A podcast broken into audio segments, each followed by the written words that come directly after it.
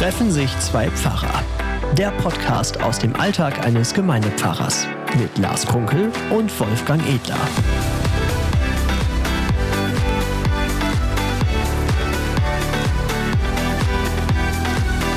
Ja, also herzlich willkommen zu unserem Podcast. Wir versuchen mal was Neues in diesen besonderen Zeiten. Mein Name ist Lars Kunkel, ich bin Pfarrer in der Kirchengemeinde Bad Oeynhausen-Altstadt. Ja, mein Name ist Wolfgang Edler, ich bin Pfarrer in der Kirchengemeinde Eidinghausen-Dehme im Norden von Bad Oeynhausen. Wir haben miteinander zu tun und so als Kollegen äh, haben wir gesagt, wir können uns doch gerne mal regelmäßig treffen und uns mal so ein bisschen über unseren Alltag austauschen. Vielleicht interessiert euch das ja.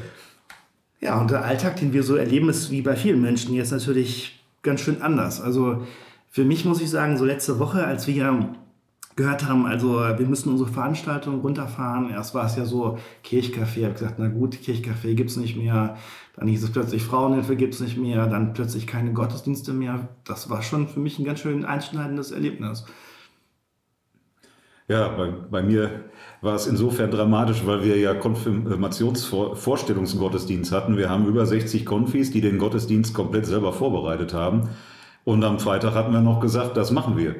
Am Freitagnachmittag haben wir den dann abgesagt, was natürlich unheimliche Logistik bedeutet. Dann habe ich einen neuen Gottesdienst vorbereitet. Am Samstag habe ich gesagt, gut, wir sollen Gottesdienste noch halten können. Du musst die Predigt noch mal ganz neu schreiben. Das passt überhaupt nicht mehr. Und als ich alles fertig hatte, hieß es dann, ja, jetzt äh, bitte alle Gottesdienste absagen.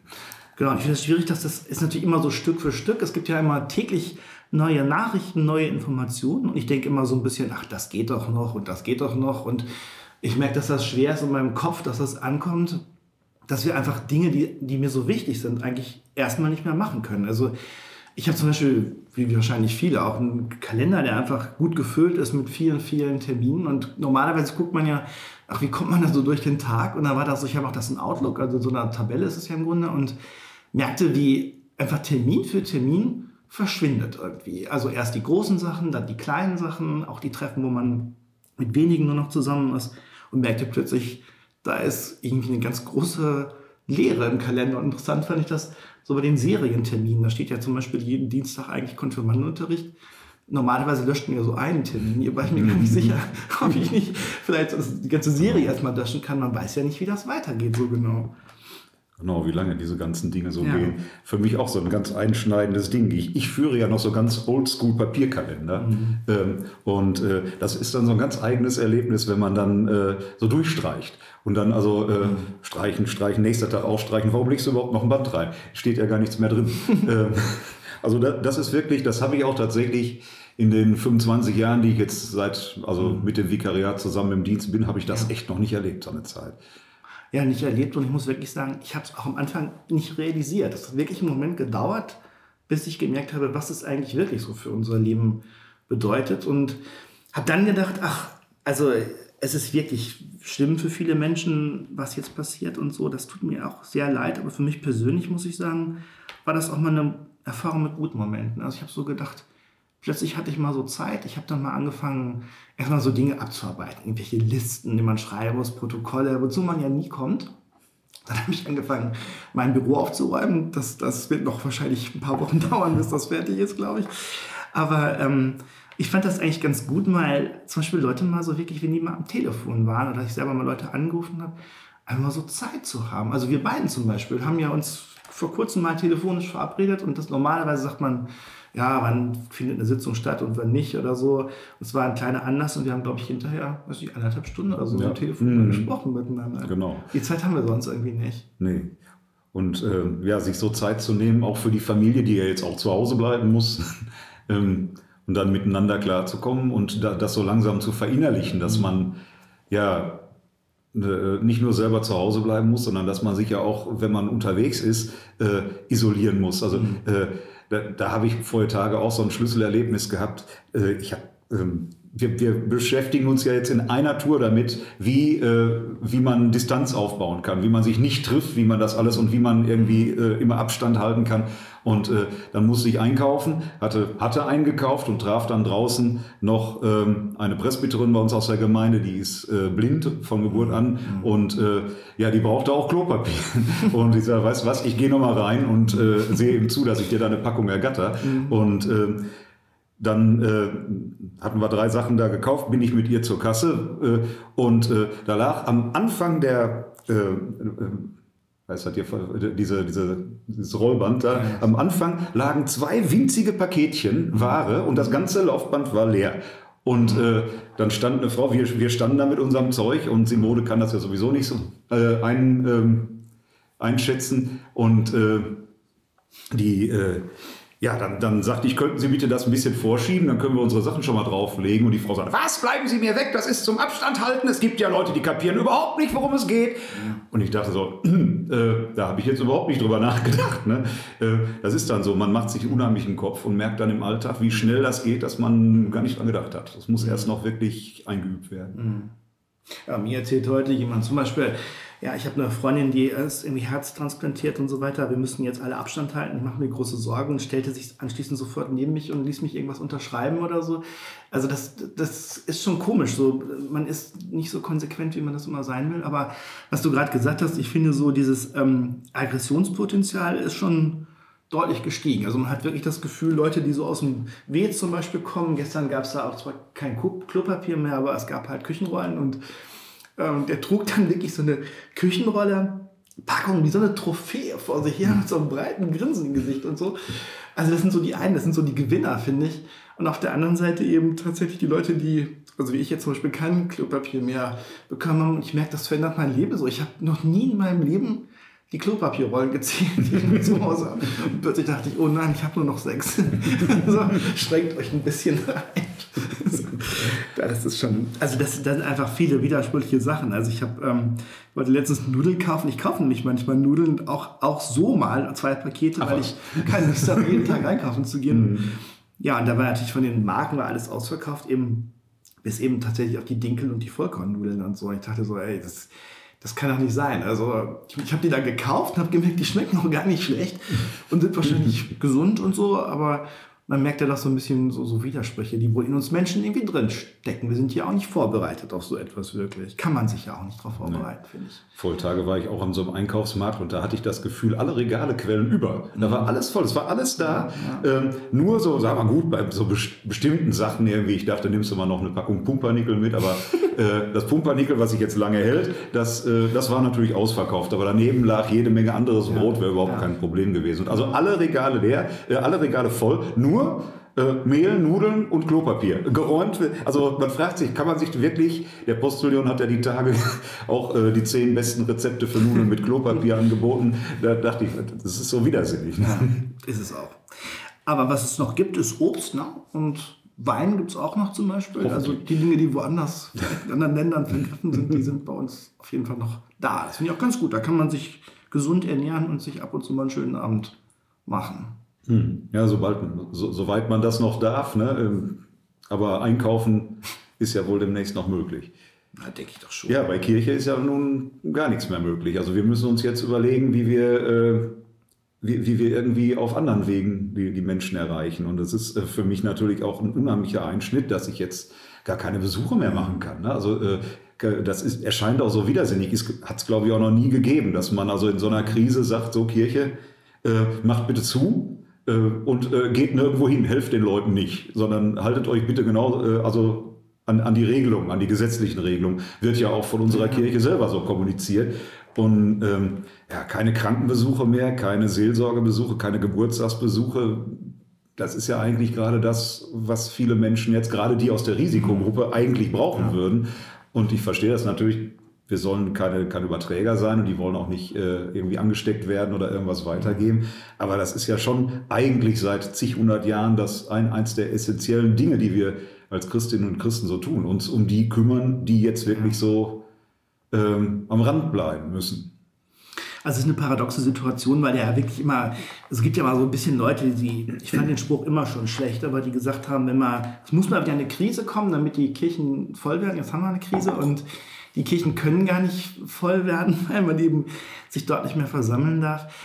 Ich finde das auch ganz ungewöhnlich, dass man sich nicht mehr trifft. Aber auf der anderen Seite, finde ich, kann man jetzt auch wirklich nochmal überlegen, was, was Kirche eben auch ausmacht. Und ich glaube, so zum Beispiel wirklich das gute alte Telefon äh, ist gar nicht schlecht. Also ich habe mal so die Listen so durchgegangen mit Leuten so aus dem Seniorenkreis zum Beispiel oder Menschen, die ich einfach länger nicht mehr getroffen habe. gedacht, jetzt kannst du die ja mal anrufen und mit denen sprechen und fragen, wie es geht. Und ähm, das finde ich eigentlich, also dieses Gefühl, ähm, ein bisschen entschleunigt zu sein in einem.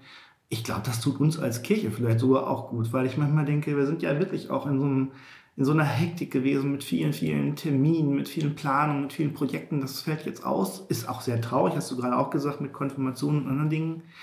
Aber es gibt uns ja auf der anderen Seite, finde ich, nicht nur Zeit, es gibt uns auch ein bisschen Muße, glaube ich, einfach. Und ich meine, ihr macht das ja, glaube ich, auch sowieso in Eidinghausen, Dema, dass ihr so einen Telefondienst richtig habt, wo man sich melden kann zum genau. Beispiel. Ne? Da, da kann man dann Genau. anrufen, wenn man das Mhm. möchte oder Mhm. wenn man äh, ein Gespräch führen Mhm. möchte. Wir haben jetzt erstmal einen Notbrief rausgegeben, wo Mhm. wir auch so eine kleine Andacht drin haben, so eine, so eine Form. Und wir haben gesagt, wir läuten unsere Kirchenglocken einfach zu den normalen Gottesdienstzeiten am Sonntag. Und wer dann möchte, der kann sich ja mit dieser Andacht sozusagen zu Hause hinsetzen, vielleicht eine Kerze anzünden. Genau. Und wir geben einen Impuls immer bei unserer Homepage raus, äh, einmal die Woche. Äh, einen Bibeltext und äh, äh, so eine Auslegung dazu, dass man dann praktisch so einen kleinen Mini-Gottesdienst zu Hause feiern kann und dass äh, man sich dann aber auch mit den Leuten in der eigenen Kirchengemeinde so ein bisschen wenigstens virtuell verbunden fühlen kann. Genau, ist eine gute Sache. Wir machen das ja auch mit den Leuten um 19.30 Uhr. Ich bin gestern noch äh, dann schnell zur Kirche gelaufen. Ich hatte vorher noch einen kleinen Spaziergang gemacht und bin da so hingejoggt. Hab dann mal gerade die, die Kirchenglocken eingeschaltet. Das ist schon ein besonderes Gefühl, denn die Stadt war ansonsten wirklich wie leer gefegt, muss man sagen. Ähm, aber es haben dann auch mehrere Leute sich gemeldet, die auch wirklich dann nochmal gesagt haben, ach, wie schön das war, die Glocken der Auferstehungskirche haben geläutet und, ähm, und das war offensichtlich so ein Zeichen von Verbundenheit und das ist schon besonders schön. Wobei ich sagen muss, in den Gesprächen habe ich so immer den Eindruck, es gibt doch viele Menschen, die sich wirklich große Sorgen machen. Mir selber, ich weiß nicht, also ich bin jetzt gar nicht so, so in ganz großer Sorge. Ich glaube, es gibt ganz viele Menschen, die sehr leiden unter dieser Krise. Zum Beispiel, wenn ich daran denke, dass die Tafeln geschlossen sind oder heute jemand ähm, bei uns im Gemeindebüro war und Geld haben wollte. Wir machen ja gar nicht mehr richtig auf. Aber wenn da jemand steht und sagt, ich brauche mal 20 Euro ich brauche mal ein bisschen Geld, weil das Rathaus auch bald schließt, sind ja so Leute, die durchs Raster sowieso schon fallen. Und ich finde, die besonders von der Krise getroffen sind, wie viele andere auch, die vielleicht in schwierigen Arbeitsverhältnissen sind, aber eigentlich glaube ich, wir schaffen das. Tja, auf jeden Fall ähm, geht es vielen anderen wahrscheinlich deutlich schlechter. Wir, äh, rein Ja. wirtschaftlich im Moment diese ganzen Fragen mit Lohnfortzahlung, Ja. mit Zwangsurlaub und ähm, ja, viele Planungen gehen den Bach runter. Mein Sohn selber, ja, der äh, wollte in der Woche nach Ostern heiraten, Mhm. ist alles abgesagt, Riesenparty, die hatten ein Dreivierteljahr alles vorbereitet und äh, waren jetzt froh, dass sie endlich alles zusammen hatten, auch einen Caterer gefunden hatten, der bezahlbar war und so und jetzt alles wieder abgesagt. Mhm. Und dann äh, haben die tatsächlich jetzt äh, Tage äh, in so einer Notaktion mal ruckzuck im Standesamt geheiratet, äh, so unter Ausschluss der Öffentlichkeit. Äh, Die Standesbeamtin sagte auch, nicht an die große Glocke hängen, aber wir machen das jetzt einfach. Und ähm, ja, jetzt sind sie wenigstens verheiratet. Wir konnten noch nicht mal hin, weil das, also, das war so schnell. Die haben um 10 Uhr angerufen und mussten dann zwei Stunden später da sein. So, so schnell wären wir da gar nicht hingekommen. Naja, ähm, sind natürlich auch Dinge, wo man wahrscheinlich irgendwann mal äh, seinen Enkeln an kalten Winterabenden von erzählt. So. Ich hoffe, dass man dann wirklich gute Geschichten erzählen kann. Ich denke aber, wenn wir alle jetzt wirklich vernünftig sind und auch so besonnen bleiben, es gibt ja, jeder weiß ja, was zu tun ist eigentlich, dann werden wir das hoffentlich auch gemeinsam schaffen. Was mir manchmal so ein bisschen Sorge macht, ist ähm, so diese, diese Berichterstattung auch so in den Medien. Also die Zeitung, die man morgen so aufschlägt, die ist ja sowieso dünn geworden, das ist ja klar, das verstehe ich der auch. Sportteil fehlt fast. Genau. Aber den lese ich sowieso nicht so. Ey, ich schmeiß den auch immer direkt. Montags kaufe ich keine Zeitung. Tut mir leid, da fehlt mir ein Bier. Aber ähm, ich finde, wenn man immer so sieht, ne, auch immer auf Seite 1 rechts oben, so, so und so viele Neuinfizierte im Vergleich zum Vortag, so und so viele Menschen gestorben und so, und dann geht es ja nur um Corona.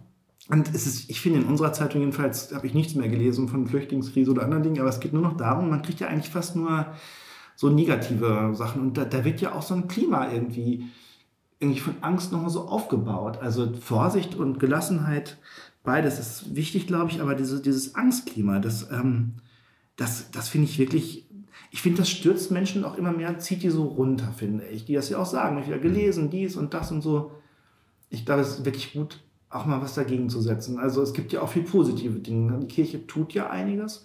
Die Hilfsbereitschaft ist auch gewachsen bei Genau. vielen. Manches äh, kann sich jetzt erstmal äh, so, so einstottern, ne? also manches muss man erstmal einüben. Also jetzt kam ja, Ja, die genau. Idee, dass man jeden Abend um 19 Uhr äh, äh, der Mond ist aufgegangen singt, so wie, äh, in Anlehnung an Italien, wo die Menschen da von den Balkons Musik machen. Und äh, ja, haben wir auch gesagt, machen wir jetzt auch. Und äh, bei uns ist das so, unser Küster, der hat die tolle Idee gehabt, dass er das bei sich zu Hause auf seinem äh, Flügelhorn bläst. Und das hört man wirklich weit. Und äh, dann gibt es einige, die verabreden sich über WhatsApp, ja, wir singen auch, singt ja auch mit und so. Wir treffen uns natürlich nicht, sondern wir versuchen, dass wir das alle gegenseitig hören können. Und äh, jetzt äh, standen wir im Garten. Ich sagte doch, wie viele Strophen singt man da? Alle? Das ist ein bisschen übertrieben. Ne? Und äh, dann... Ähm, ja, dann, dann ging das los und dann fing unser Küster an äh, zu spielen. Ich sagte, bei der Tonlage kann ich nicht singen, das ist mir viel zu hoch. Ne? Äh, meine Frau sagte, ich will erst hören, ob die da hinten mitsingen. Die hat auch nichts gehört. Und ja, bis wir dann irgendwie so halbwegs drin waren, war das Lied auch schon vorbei. Aber ich denke mir, wenn das noch ein paar Wochen geht, dann kriegen Ja. wir das auch hin. Also unser Küster hat heute schon bei WhatsApp versprochen, heute Abend würde er die dritte Strophe spielen. Ja, das ist ja schon mal gut. Aber ich glaube, das ist bei vielen Sachen so. Also ich persönlich habe gar keinen Balkon. Aber ähm, ja, na, ich, Ja, wir schon, aber wir gehen da nie drauf, weil der immer im Schatten liegt. aber das mit dem Einüben betrifft ja viele andere Sachen auch. Also ich habe das so gemerkt, so, wir müssen jetzt nochmal ganz neu ähm, neue Medien entdecken. Also mit, mit Instagram oder so. Ich versuche das mal ab und zu, aber ich merke, das ist schon schwierig. Man ist nicht so eingeübt. Und das ist mit vielen anderen Sachen auch so. Also wenn zum Beispiel Telefonkonferenzen, Internetstrukturen und so, das muss ich auch erstmal alles einspielen. Auch so ein Podcast jetzt zu machen, ist ja schon äh, was Neues für mich jedenfalls. Ja, für mich auch. ungewöhnlich. Hm, Ganz frisch sozusagen. ja, genau.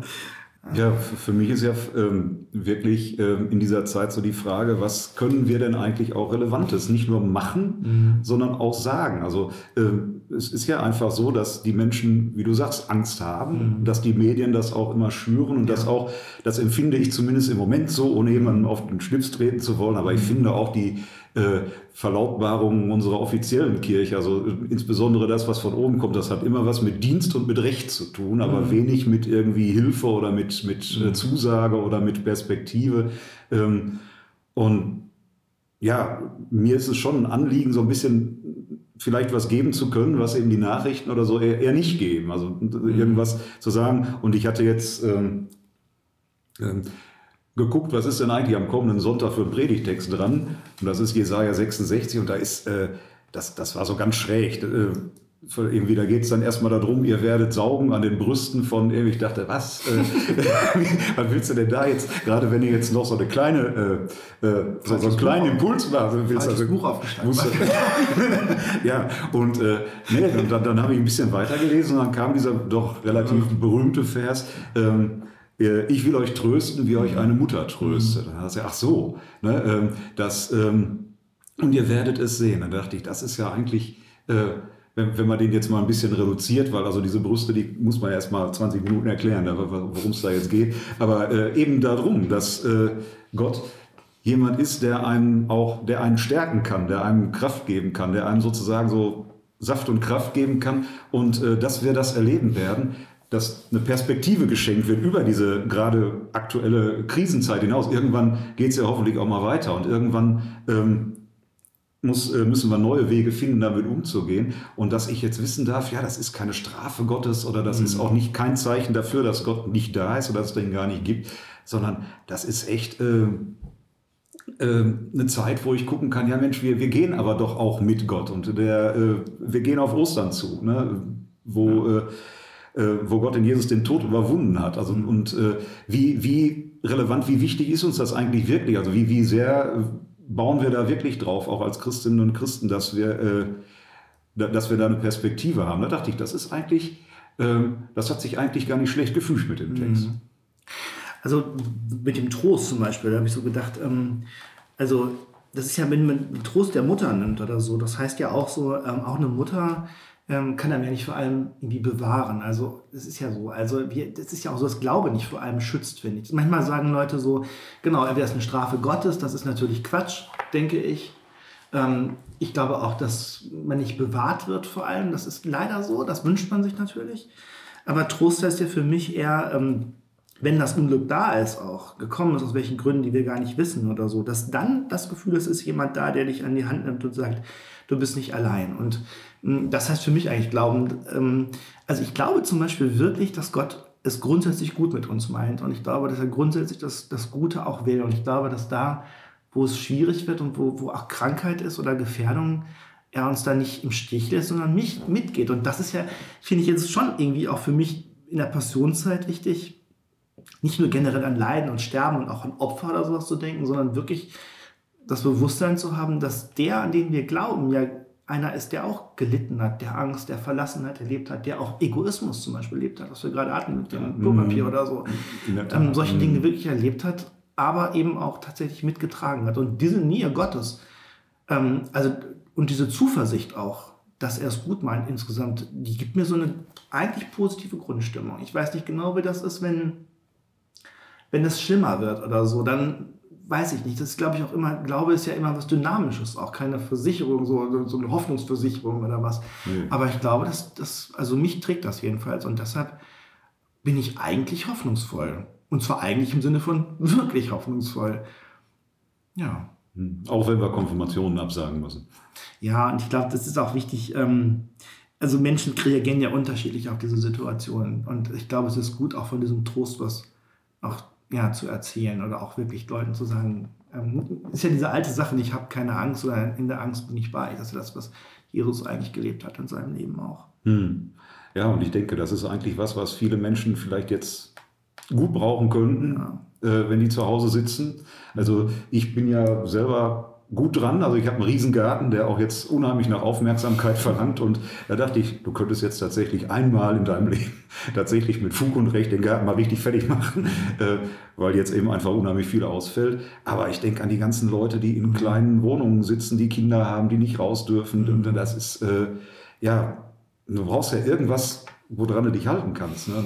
Ja, wobei ich glaube, am Ende darf, also würde ich jetzt mal so sagen, darf beides sein. Also ich finde, so ein, so ein Garten ist ja ein Symbol auch für irgendeine Aufgabe, was man mal so machen muss, was einem noch tut und einem vielleicht hinterher gut tut, wenn es schön ist. Ich finde, das darf auch sein, weil ich glaube, wie gesagt, durch diese etwas Verlangsamung, die wir haben, glaube ich, können wir uns konzentrieren auf das Wesentliche. Und dazu gehört auch, dass wir mit Besonnenheit und Ruhe an die Sachen rangehen. Und ich glaube, da kann auch ein paar Rosen schneiden oder was auch immer im Garten bei dir ist, weiß nicht genau, Giersch zupfen oder so. Mhm. Ähm, Erstmal verlangen die äh, Gartenhütten ja, auf. Genau, das kann eine Vorbereitung sein, auch finde ich, um dann wieder auf Menschen zuzugehen. Und das ist, finde ich, was uns jetzt eigentlich das, das Gute auch in einem schweren ja. noch ist.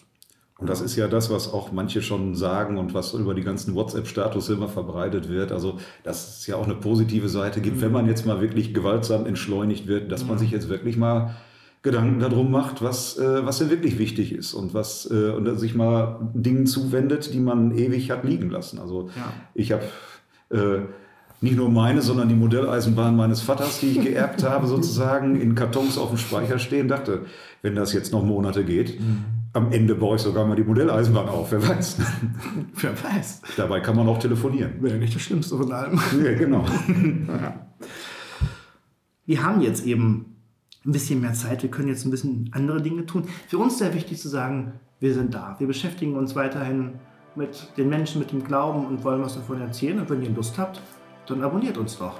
Genau, also ähm, wir wollen uns ja auch weiter austauschen. War nett mit dir, Lars. Und äh, ja, wenn ihr das auch nett fandet, dann äh, bleibt uns treu und gebt das weiter. Und wir werden uns sicherlich auch bald wieder zusammensetzen und uns austauschen darüber, was so in der letzten Woche so los war. Ich denke, in einer Woche oder so schaffen wir das, oder? Dann bis zur nächsten Woche. Ja. Ciao. Tschüss. Treffen sich zwei Pfarrer. Der Podcast aus dem Alltag eines Gemeindepfarrers mit Lars Kunkel und Wolfgang Edler.